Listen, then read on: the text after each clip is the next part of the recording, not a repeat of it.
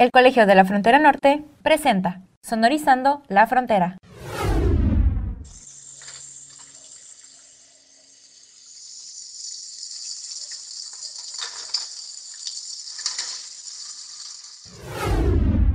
Bienvenidos a Sonorizando la Frontera, un programa que se realiza desde el Departamento de Difusión del Colegio de la Frontera Norte.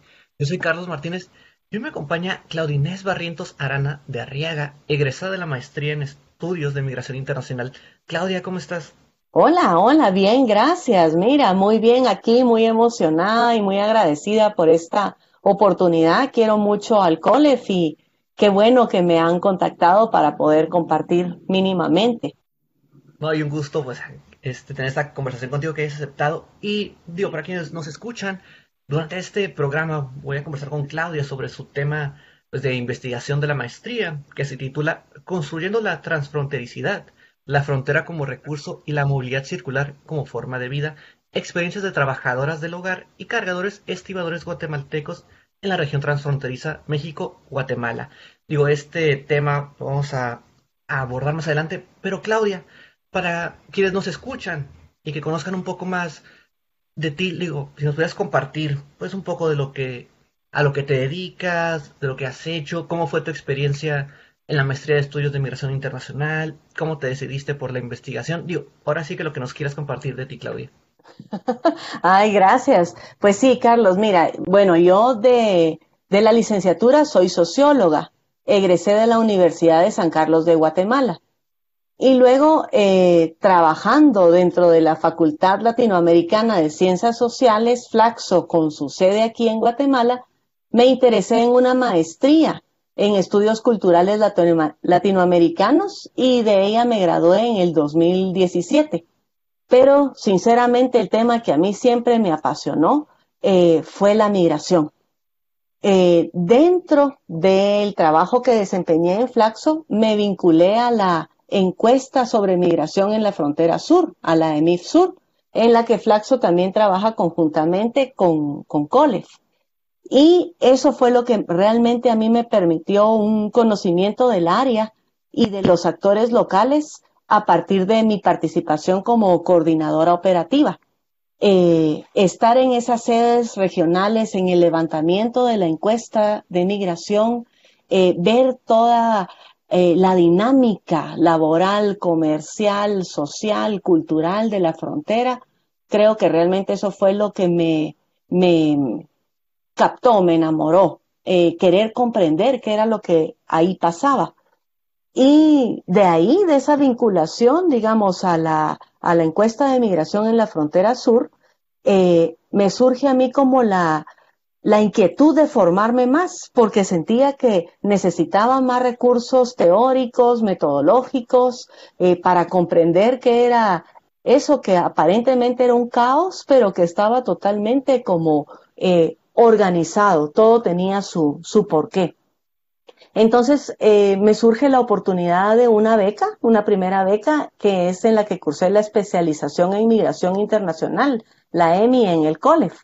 Ahí me gradué en 2017 y fue una experiencia muy bonita eh, con todos los compañeros, eh, un proceso pues totalmente virtual, pero se nos invita a, a ir a Tijuana. Y entonces vamos con mi familia y puedo conocer pues esa parte eh, del muro. Eh, hicimos la experiencia de pasar hacia San Diego eh, a pie. ¿Ves? Todo eso a mí me, me fue como como generando más inquietudes de continuar mi formación y por eso fue que decidí meterme a la maestría. Posteriormente termina mi trabajo en Flaxo y me vinculo al proyecto Región Transfronteriza México-Guatemala. Y de hecho es en el marco de esta vinculación en que desarrollé la investigación que después se convirtió en mi tesis para optar al grado de maestra. Eh, esa observación de campo, por ejemplo, que yo hacía cuando participaba en, en la EMIF Sur, eh, me fue generando el interés específicamente en los trabajadores transfronterizos. Esa movilidad que no era la de la migración internacional, ¿verdad? De un cambio total de residencia de un lugar de origen a un lugar de destino, etcétera, sino que esa circulación, ¿verdad? Esa movilidad pendular permanente de idas y venidas, eso capta mi interés en ese momento y por eso es que me, eh, digamos, me concentro en hacer una investigación dentro del marco del proyecto RTMG eh, en esa área en la que anteriormente yo había trabajado dentro de, de la EMIF Sur. Pues toda una experiencia en el campo, Claudia. Pero, y digo, y precisamente ahorita que te escucho y también durante este, hace unos días que estuve revisando tu, tesis, digo, yo creo que hay gente, o a lo mejor lo entendemos, así algunos más por los medios o por otras formas de información, que entendemos que un migrante, pues es solo alguien que se va de un lado y llega a otro. Y no como ahorita lo acabas de comentar, precisamente que es como que puede haber este circular que van y vienen y van y vienen constantemente. Yo creo que yo que me encuentro en Tijuana también sé lo que implica como que gente que, se, que vive en Tijuana pero trabaja en San Diego o hace todo este tipo de experiencias. Y lo que me llama particularmente el título de tu pues, investigación es esta palabra, transfrontericidad. Y quisiera, si nos pudieras como platicar, Claudia, qué es este concepto o a qué hace referencia esta palabra. Sí, sí, claro. Eh, pues mira, ese término lo acuñaron y lo utilizan investigadores, estudiosos de la frontera, eh, principalmente de América del Sur, eh, especialmente Marcela Tapia Ladino y Abelardo Morales, entre otros muchos que también en sus eh, países, en Tarapacá, en la frontera de Chile, ¿verdad? Perú, ven esas otras movilidades y comienzan a sentirse como inquietos o insatisfechos con el uso del término migración, precisamente con lo, por lo que tú decías, o con el término migrantes, para caracterizar estas poblaciones que tienen otras movilidades. Y estos investigadores comienzan a sentir que, que no, que ese término no explica totalmente lo que ahí está pasando, ¿verdad? Eh, entonces ellos eh, entienden o podemos entender la transfrontericidad como el sentido que las poblaciones le dan a un territorio de frontera que ellos y ellas han construido como su espacio vital, social, laboral, comercial, etcétera, a partir de una serie de prácticas sociales y de prácticas de movilidad o dinámicas de movilidad que son sostenidas a lo largo del tiempo y que permiten fluidez por el territorio. Eh, digamos, hemos observado cómo la gente eh, que habita a ambos lados o en esos espacios de frontera logra hacer ese paso, eh, convirtiendo un espacio de frontera en sí, que implica separación, límite, eh, pasan a un sentido de la transfrontericidad porque van generando integración entre esos territorios colindantes que de hecho son asimétricos. pero estas personas eh, lejos de experimentar, o mejor dicho, no experimentan la frontera principalmente como separación, sino que la vivencian eh, cotidianamente como recurso, como oportunidad. Eh, a pesar de que esta frontera muchas veces se les impone como límite, sí, y como separación, ¿verdad? Con todos los controles fronterizos, con toda la vigilancia, etcétera. Eh, pero su vivencia, digamos, interna es la que le da ese sentido de la transfrontericidad porque estos trabajadores y trabajadoras han, hecho de la movilidad su forma de vida y en ese sentido de la frontera un recurso, ¿verdad? Es, es, hay cierta flexibilidad, hay un, hay un, digamos, un territorio más social que es más fluido por las redes que ellos han generado, por la dinámica eh, intensa, cultural, comercial, laboral, ¿verdad? Ya no hacen ellos como esa distinción, eh, sino que se sienten en su eh, región, moviéndose en esa, en esa circularidad, digamos, ¿verdad? Podríamos decir un, un territorio circulatorio, ¿verdad? porque generan esa, esa movilidad o esa, esa integración, digamos, ¿verdad?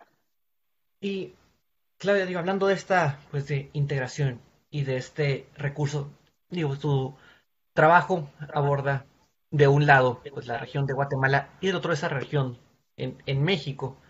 Digo, aquí mi pregunta, pues bien también desde la lejanía, ¿sabes? De que hay varios kilómetros que me separan pues, de la frontera norte a, a, Guatemala y que pues desconozco, o sea que uno puede quizás ver información, consultar también los datos de la, de la EMIF, de la EMIF Sur, pero que a veces a lo mejor sin la interpretación correcta o sin los datos, no se puede arrojar una panorámica general. Digo, dentro de tu investigación, Claudia, pues ¿cuáles son estas experiencias de las trabajadoras del hogar y de los cargadores, los que laboran en México, que viven en Guatemala, pero que también pues la región sur de México pues es una región con muchos retos, con muchas situaciones bastante, pues en ocasiones precarias. Entonces, ¿cuáles son los retos y vulnerabilidades de estas personas, pues, que viven en Guatemala pero trabajan en México?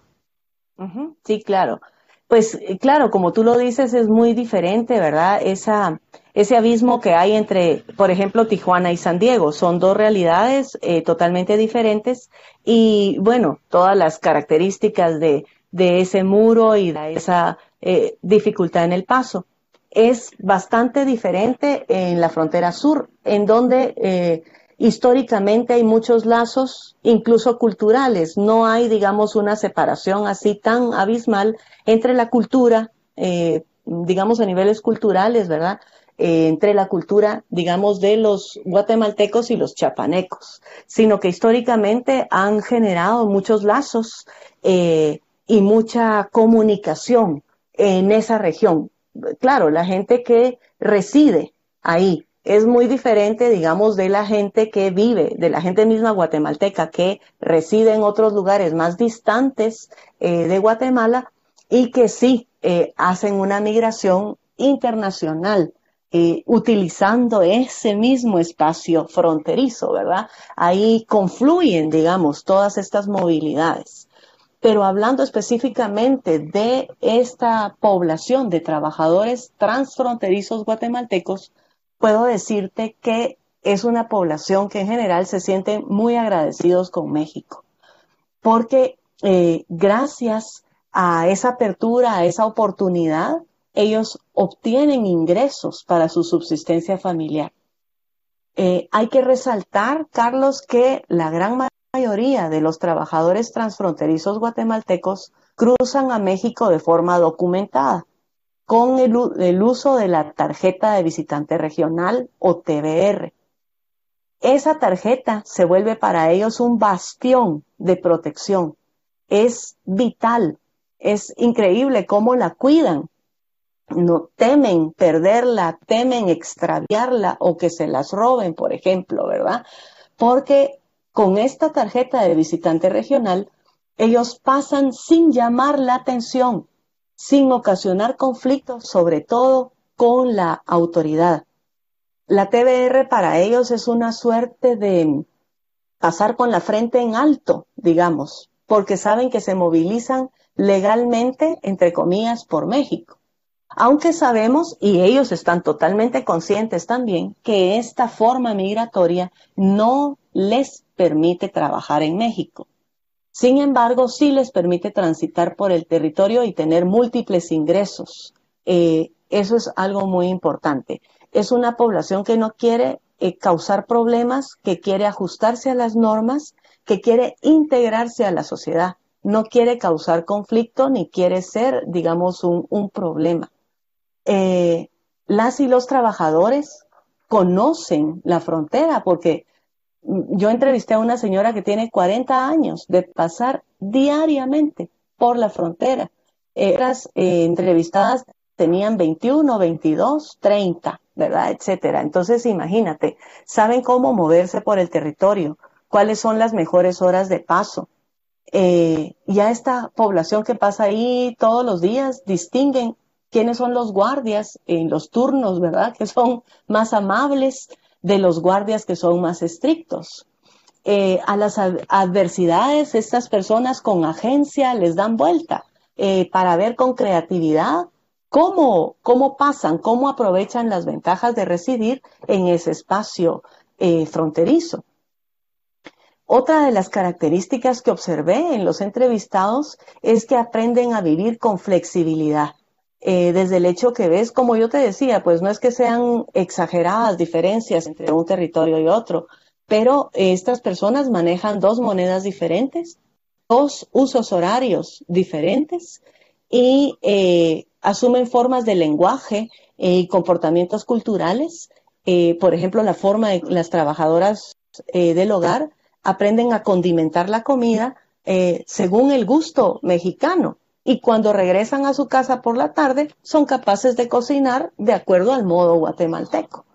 Eh, son sujetos móviles. Estas personas saben estar aquí y allá. Como dicen ellos, ya no se confunden. Eh, y tienen, digamos, a lo largo de todos estos años, han generado o han implementado mecanismos de inclusión eh, uno de estos es, por ejemplo, eh, la práctica de la recomendación, que es increíble como un mecanismo de eh, inclusión laboral. El compadrazgo, por ejemplo, hacerte compadre o ser madrina de una chica mexicana, ya te abre las puertas para que te recomienden para encontrar trabajo y todo eso, las relaciones de amistad y las redes que ellos dejen, por ejemplo, para los hombres, los partidos de fútbol, los participar en un equipo de fútbol les, les ha abierto puertas. Y el caso de una señora que se integró en un sindicato dentro de un mercado cuando ella laboró por espacio de 28 años ahí. Todo esto hace que su movilidad diaria por la región se facilite ¿ves? Van sintiéndose más seguros para efectuar esa, esa movilidad. Eh, sin embargo, también hay que decir, eh, tú decías vulnerabilidades, retos. Definitivamente, Chiapas en el universo eh, de los estados mexicanos tiene serias dificultades, ¿verdad? En cuanto a niveles de desarrollo. hay un continuum de precariedad de las condiciones de salida de esta población y también al lugar de destino, ¿verdad? Eh, las condiciones en las que se desempeñan por el tipo de oficios en los que se insertan son condiciones precarias, bajos salarios, no acceso a prestaciones de ley, eh, goce de vacaciones, feriados, por ejemplo, eh, jornadas largas, no acceso a seguridad social. Sin embargo, Carlos, yo quisiera resaltar que en el transcurso de mi investigación yo descubrí que esto no se asocia a su condición de guatemaltecos, sino a la extendida informalidad que caracteriza los sectores de la economía en Chiapas en los que estos trabajadores transfronterizos se insertan, porque la gran mayoría son jornaleros, albañiles, trabajadoras domésticas, cargadores estibadores, vendedores ambulantes, ¿verdad? Eh, según cifras del INEGI para 2017, que fue el año más o menos en el que efectué mi investigación, la informalidad en Chiapas alcanzaba el 79.81 de la población económicamente activa. Es decir, pues que tanto trabajadores mexicanos, población chiapaneca, como guatemalteca comparten esas condiciones de precariedad asociadas a la informalidad que caracteriza a Chiapas. Y sin duda, pues es un escenario complicado que imagino que requiere pues de múltiples esfuerzos y colaboraciones de muchas personas para poder mejorar. Creo que la vida también, pues de toda la región. Y creo que precisamente por estos, por estas cuestiones, pues es importante, ¿no? Continuar realizando pues investigación, ¿no? Que arroje luz y que permita generar conocimiento pues que sea aplicable y que se traduzca en mejoras para la, para la vida de las poblaciones. Y Claudia, digo, tu tesis se encuentra digitalizada, para quien la quiera consultar, pues está en la descripción del, del video, pero Claudia, quizás, digo, me imagino que toda investigación parte de, de hipótesis, de ideas, y que a lo largo pues, de este proceso que requiere esfuerzo, dedicación, mucho estudio, pues van saliendo estas conclusiones y que a veces confirman o no las hipótesis. En el caso de tu investigación, Claudia, digo, ¿cuáles fueron algunos de estos resultados que te sorprendieron, que quizás no esperabas o que quizás sí esperabas y que aún así verlos ahí te, sorprendieron? Sí, Carlos Cabal, fíjate, hubo dos eh, cuestiones que me sorprendieron y que yo de verdad no pensé que, que iba a ser eso. Eh, inesperado realmente. Uno de los aspectos más relevantes fue descubrir que los trabajadores transfronterizos guatemaltecos eh, a los que yo entrevisté no se perciben a sí mismos como migrantes. Ellos no se identifican eh, con ese término. Eh, yo inclusive al principio de la investigación había pensado incluir el término de migrantes circulares para definir a esa población y para explicar lo que ahí ocurría. Pero realmente al ir madurando en la investigación teórica y metodológicamente, hablando, digamos, eh, vi que esta percepción eh, de los entrevistados tampoco me permitía a mí eh, definirlos. No me sentía muy cómoda con eso de migrantes.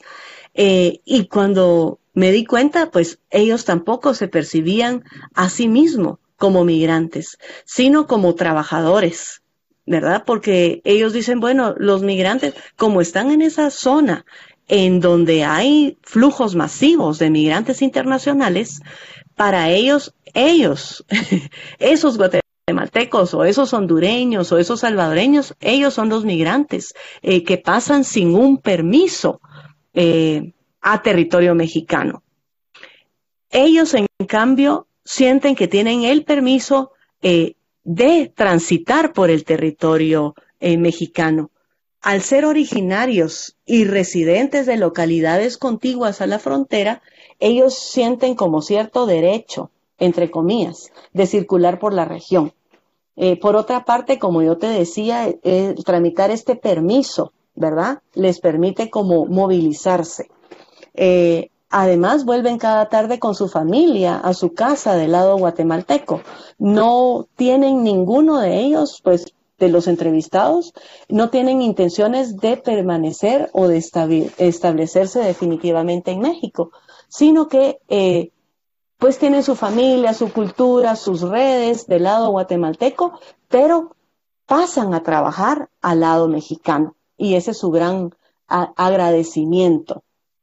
Por otra parte, me di cuenta que ellos, en ese contexto tan marcado por el control y la vigilancia, necesitan distinguirse del flujo de migrantes centroamericanos. Eso porque contra esos flujos internacionales sí existen fuertes sanciones, como la inmediata deportación.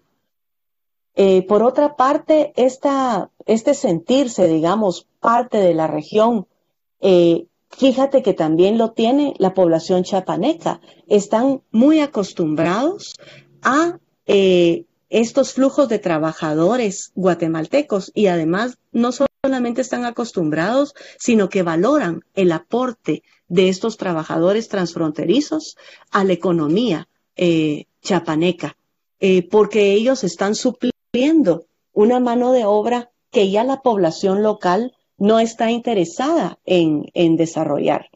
Eh, entonces hay como una suerte, digamos, de, empatía, ¿verdad? Entre la población chapaneca y esta población específica de trabajadores transfronterizos. No así con los migrantes internacionales, eh, sobre todo los de eh, nacionalidad hondureña, que sí reciben o que sí expresan eh, digamos, como manifestaciones de discriminación de parte de la población local chiapaneca. Eso no te lo dicen los trabajadores eh, guatemaltecos porque no lo han percibido así ni lo han sentido así. No se han sentido discriminados por su condición guatemaltecos. Al contrario, se han sentido acogidos en esa sociedad por el aporte que su conducta, además es una población que no genera conflictos ni antagonismos, sino al contrario, han aportado históricamente, eh, como yo te decía, en, sectores específicos eh, de la economía chapaneca.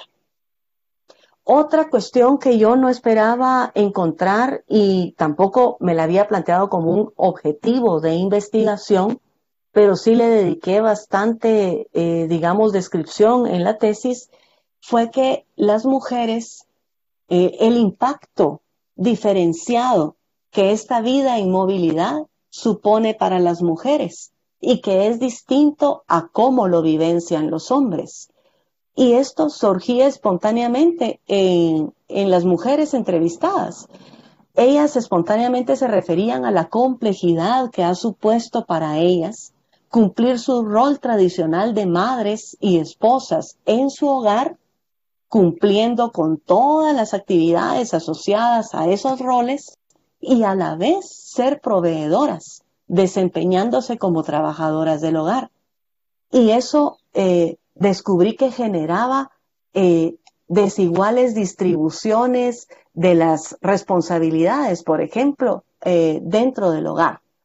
Eh, las tareas domésticas, estas trabajadoras domésticas tenían que levantarse a las 4 de la mañana en su hogar porque tenían que dejar hecho el desayuno, adelantado el almuerzo, preparaban a los niños para irse a la escuela e inclusive hasta los iban a dejar a veces, caminaban juntos mientras ellas iban a tomar la combi para pasar a, a, Tapachula, pasaban dejando a sus niños a, la escuela.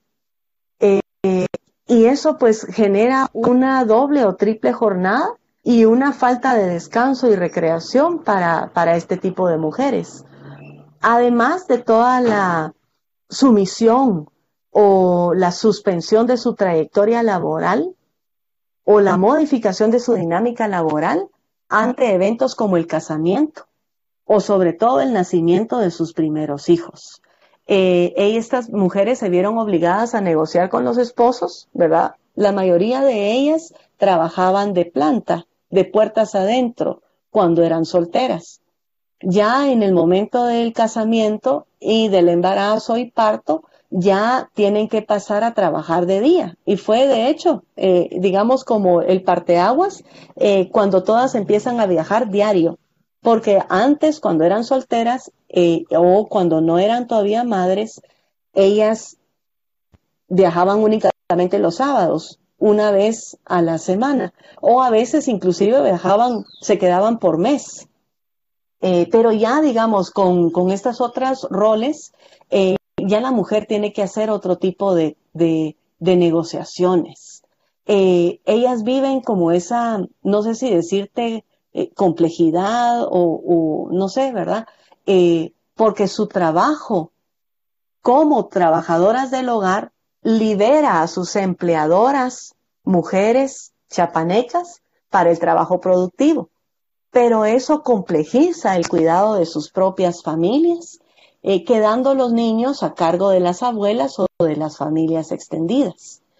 Eh, y pues la, conclusión era siempre muy eh, drástica. Las mujeres trabajan más que los hombres porque, a diferencia de los cargadores estibadores que, que entrevisté, pues ellos sí me referían que al volver a su casa, pues descansaban e incluso me comentaban que las esposas les preparaban su almuerzo eh, para almorzar, digamos, en los predios de, de Ciudad Hidalgo, ellos llevaban su almuerzo preparado por su esposa. Entonces, eso es lo que tenían que hacer las trabajadoras del hogar antes de salir, ¿verdad? Dejar todo previsto. Y al regresar de su trabajo como empleadas domésticas, pues ah, tenían que lavar la ropa, planchar la ropa, ver cómo había estado lo de las tareas de los niños y adelantar a veces el almuerzo del día siguiente, acostándose a las 10, 11 de la noche.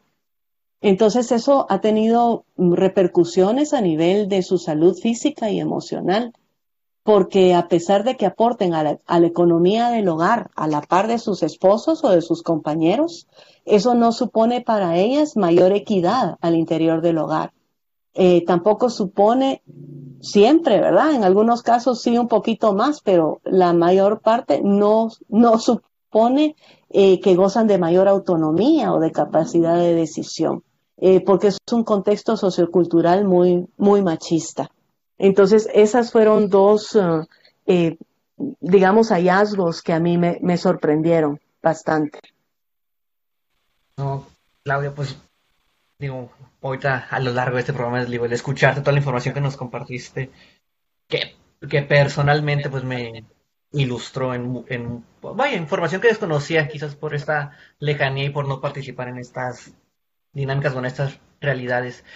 Y pues de nuevo, la invitación está hecha para quien quiera consultar el trabajo de, de Claudia, está digitalizada su tesis en la biblioteca del COLEF. Pero por último, Claudia, quizás para personas que quieran conocer pues más de este tema de los migrantes de la región México-Guatemala, pero que quieran apenas pues irse introduciendo en ese tema con estos primeros conocimientos. No sé si habría algún material que tú les pudieras recomendar, no sé si algún libro, alguna novela, alguna película, un documental, algo para que vayan pues adquiriendo información acerca de esta región y de este fenómeno. Claro, claro. Pues yo te había eh, eh, comentado eh, que toda esta investigación yo la logré realizar como parte, como producto de mi vinculación al proyecto Región Transfronteriza México-Guatemala, que en sus inicios fue el doctor Tonatiu Guillén quien lo coordinó. este gran proyecto Región Transfronteriza que involucró a más de 100 investigadores e investigadoras de diferentes centros de investigación mexicanos, eh, generó, digamos, como, como producto una colección editorial que tiene el mismo nombre, la colección editorial Región Transfronteriza México-Guatemala. Eh, este proyecto, este gran proyecto RTMG, tiene una página web específica en donde hay una cantidad de material de verdad muy, muy interesante. Eh, cabal, lo que tú decías, ¿verdad? Hay notas de prensa, hay diálogos, hay artículos, hay publicaciones, eh, hay todo un acervo documental muy interesante, el acervo RTMG, que se, digamos, recopiló eh, en el marco de esta investigación que duró año y medio dos años, ¿verdad? Y que tuvo eh, como producto, pues, una, una, serie de, de, aportes, de artículos, de, incluso hubo una exposición fotográfica, hay acervo fotográfico y acervo, eh, digamos, de documental, porque se hicieron algunos pequeños documentales. Entonces, visitar esa página RTMG es algo eh, que podría dar, digamos, eh, luces y, e insumos interesantes. Pero además de eso, esta, eh, este proyecto generó la colección editorial RTMG que consta de 14 títulos. Son 14 libros con artículos de una serie de dimensiones temáticas geopolítica, seguridad y derechos humanos, eh, institucional y relaciones bilaterales, laboral y económica, social y cultural, asentamientos humanos. Es, es muy interesante. Los libros todavía, bueno, van a ser de acceso gratuito, pero todavía no están subidos, ¿verdad? A la, a la página. Eh, ya los libros se están presentando, incluso en la Feria de Guadalajara eh, se presentaron varios de ellos el título que nosotros eh, hicimos, digamos, como parte de, nuestro aporte, fue el, aquí se me perdió, aquí está, entre lo político y lo espacial, representaciones geopolíticas de la región transfronteriza México-Guatemala. La coordinadora es la doctora Julieta Fuentes Carrera.